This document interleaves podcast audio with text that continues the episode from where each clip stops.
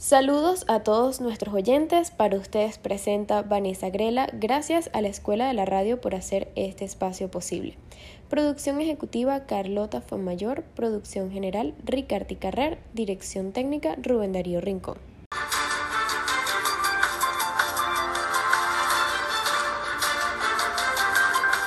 En los titulares de hoy vamos a estar conversando sobre el desarrollo que ha presentado el COVID-19 en el mundo entero. Y el primer punto que vamos a tratar es el origen de dicho virus, el cual nace en diciembre de 2019, cuando hubo un brote de neumonía de causa desconocida en Wuhan, China, llegando a afectar a más de 60 personas el día 20 de ese mes, el cual fue generándose más agresivo con el tiempo debido a la facilidad de contagio.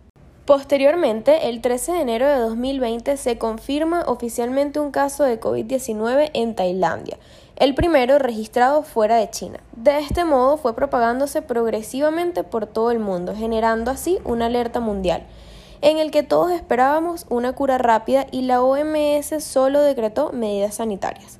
En este punto nos encontramos en la cúspide de la crisis social mundial, donde muchas fuentes especularon sobre posibles tratamientos falsos, cifras de personas contaminadas o incluso cifras de fallecidos maquilladas.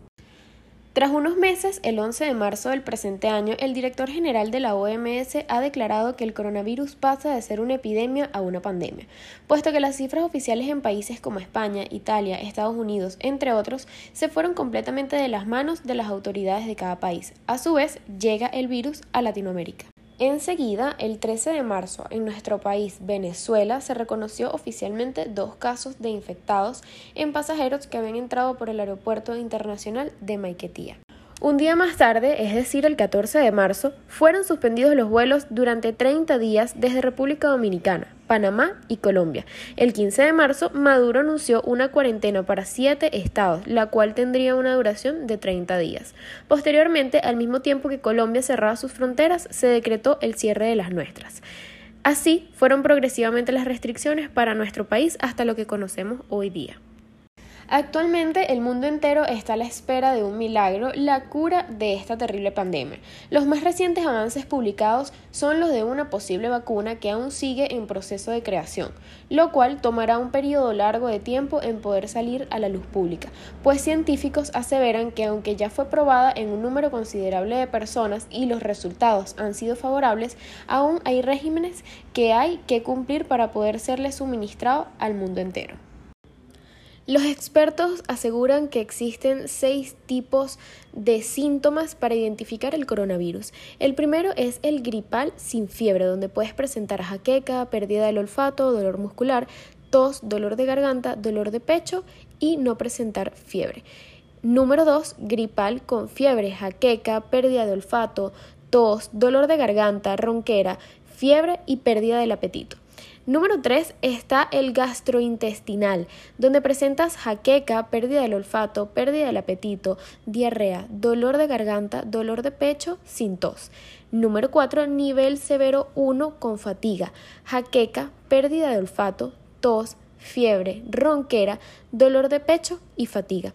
Número 5, nivel severo 2, confusión, jaqueca, pérdida del olfato, pérdida de apetito, tos, fiebre, ronquera, dolor de garganta, dolor de pecho, fatiga, confusión y dolor muscular. Y por último, número 6, nivel severo 3 abdominal y respiratorio, donde presentas jaqueca, pérdida del olfato, pérdida del apetito, tos, fiebre, ronquera, dolor de garganta, dolor de pecho, fatiga, confusión, dolor muscular, dificultad respiratoria, diarrea y dolor abdominal. Solo nos queda mantener los regímenes sanitarios declarados por la OMS, uso estricto de tapabocas, gel antibacterial o en su defecto lavar constantemente nuestras manos con agua y jabón, distanciamiento social, salir solo a lo necesario y en el caso de Venezuela respetar la cuarentena. Hemos llegado al final de nuestra transmisión. Gracias por acompañarnos un día más. Nos vemos en la próxima. Quien habló para ustedes, Vanessa Grela. Gracias a la Escuela de la Radio por hacer el espacio posible. Producción ejecutiva, Carlota Mayor. Producción general, Ricardi Carrer. Dirección técnica, Rubén Darío Rincón.